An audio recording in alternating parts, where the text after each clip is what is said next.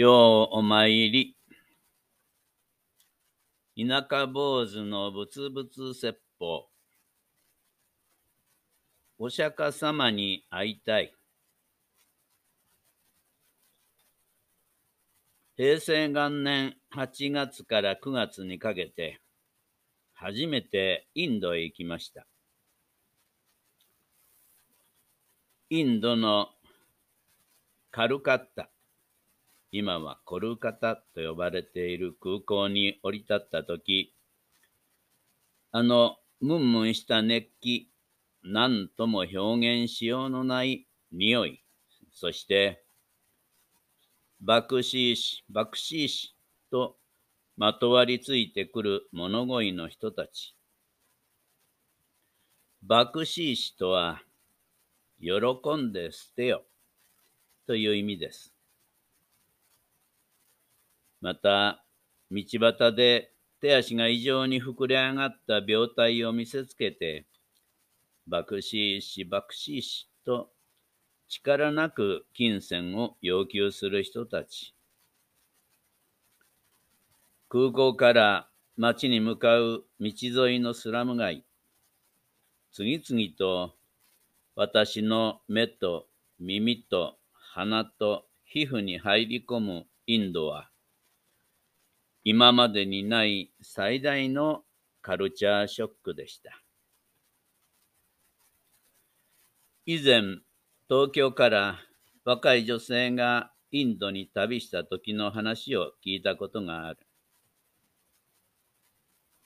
インド・カルカッタ空港に降り立ったその女性は、あまりのカルチャーショックに空港から出ることができず、次の飛行機を待って、そのまま帰国したというんです。少し大げさだなと思いながら、高額のため話だけは聞いていたんですが、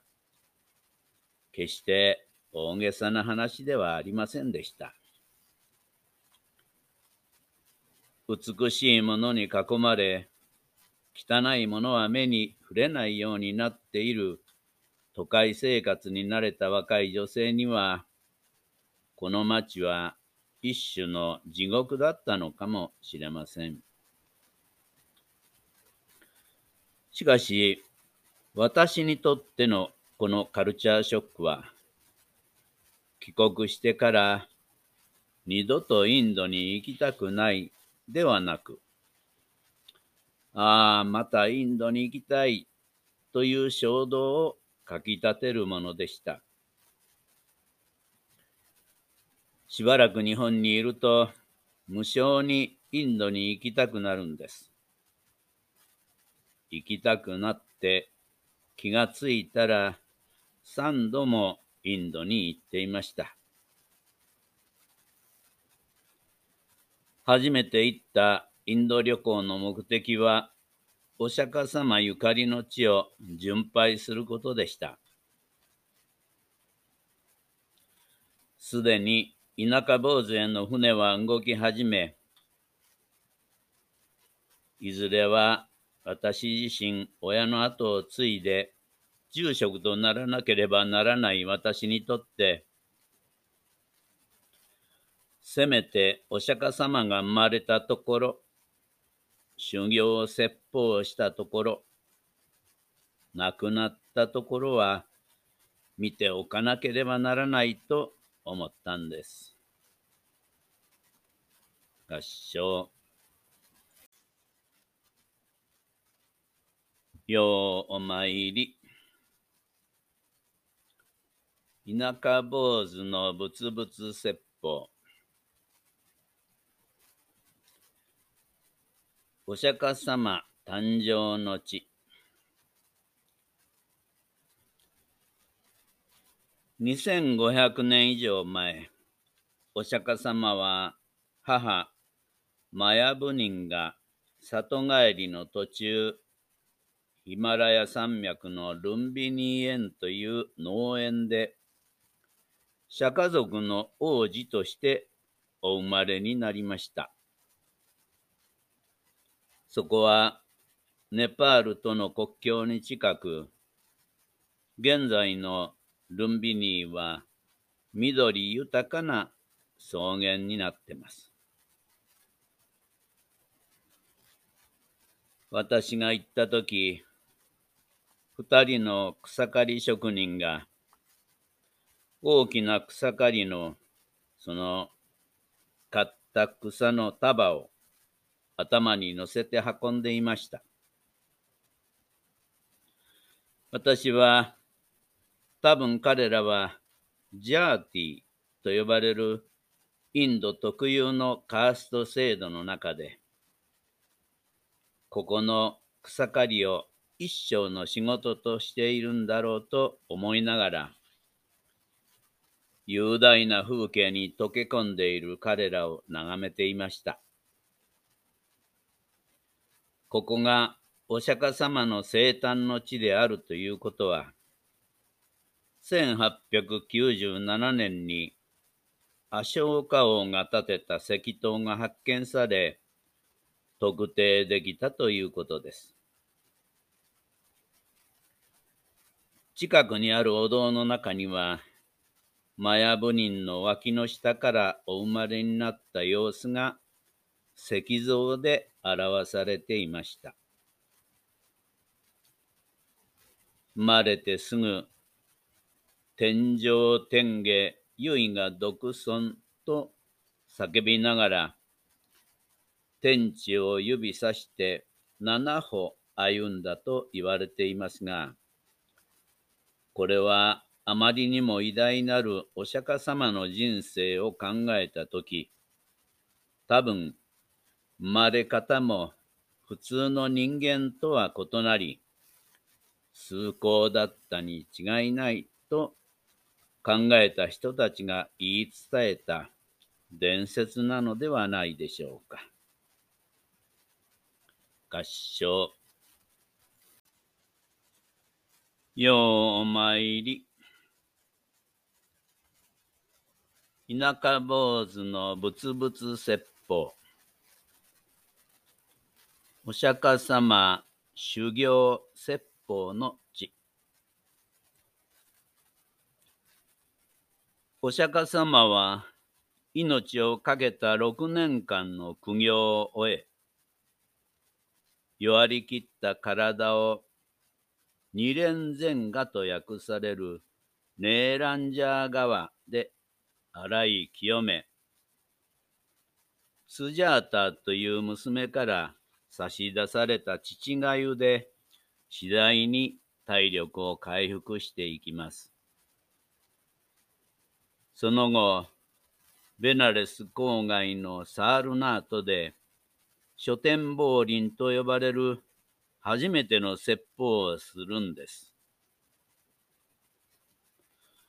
スジャータに父がいを献じられたというネーランジャー川に着いたとき、私はたくさんの水牛が水浴びをしているのを見ました。そしてその岸辺につい先ほど仮装したと思われる仮想婦が位牌を川に流していました。現在、サールナートはお釈迦様の四大仏石の一つとして多くの旅行者が訪れます。お釈迦様が修行を説法したもう一つの場所、領受線と呼ばれる場所は、古代インドマガダ国の首都オーシャ城の東北にあり、デカン高原を一望に見渡せる山頂にありました。山の名前の由来は、この頂の形が和紙に似ているからとも、和紙が多く住むからとも言われています。この場所への旅行者はあまり多くありませんが、お供え用の色とりどりの花びらを売っている人がいて、この山頂で私を迎えてくれたのには驚きました。この場所で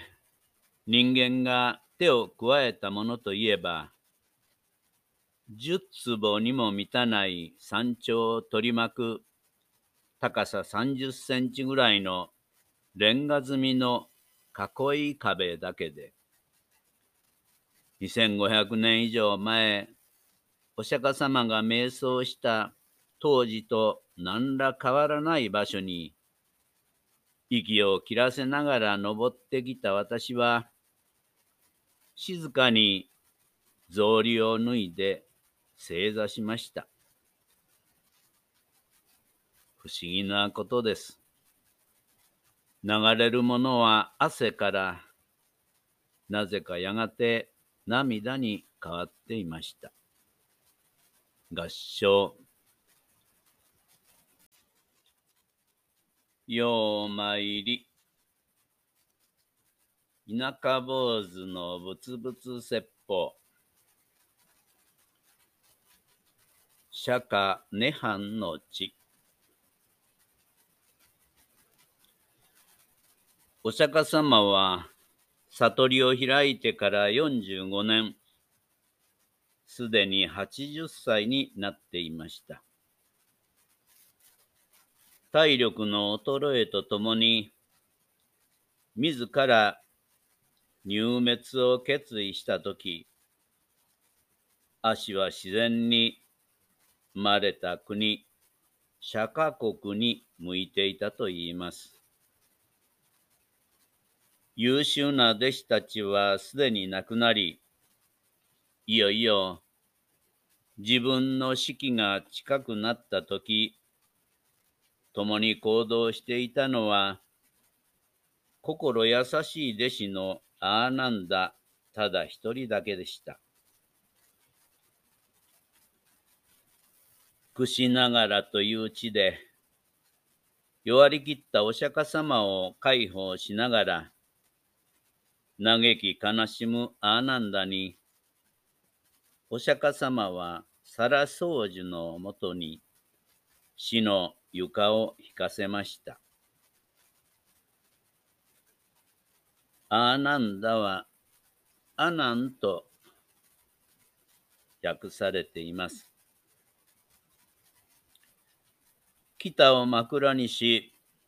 右脇を下にして、静かに目を閉じるお釈迦様を見て、一層悲しみに沈むアーナンダ、アナンは、お釈迦様の声を聞きます。人の命は無論のこと、世に常なるものは何もないんだよ。私の説いた教えと、怠りのない己を明かりとして生きるんだよ。と、最後の説法をして、静かに息を引き取られました。お釈迦様が亡くなられた涅槃の地、串ながらに着いたとき、私の体調は最悪でした。この旅で、私は8キロの体重を減らし、そして食べ物が合わなかったのと、旅の後半、水に当たったのが原因のようでした。3週間の旅のうち2週間はひどい上げ下しでした。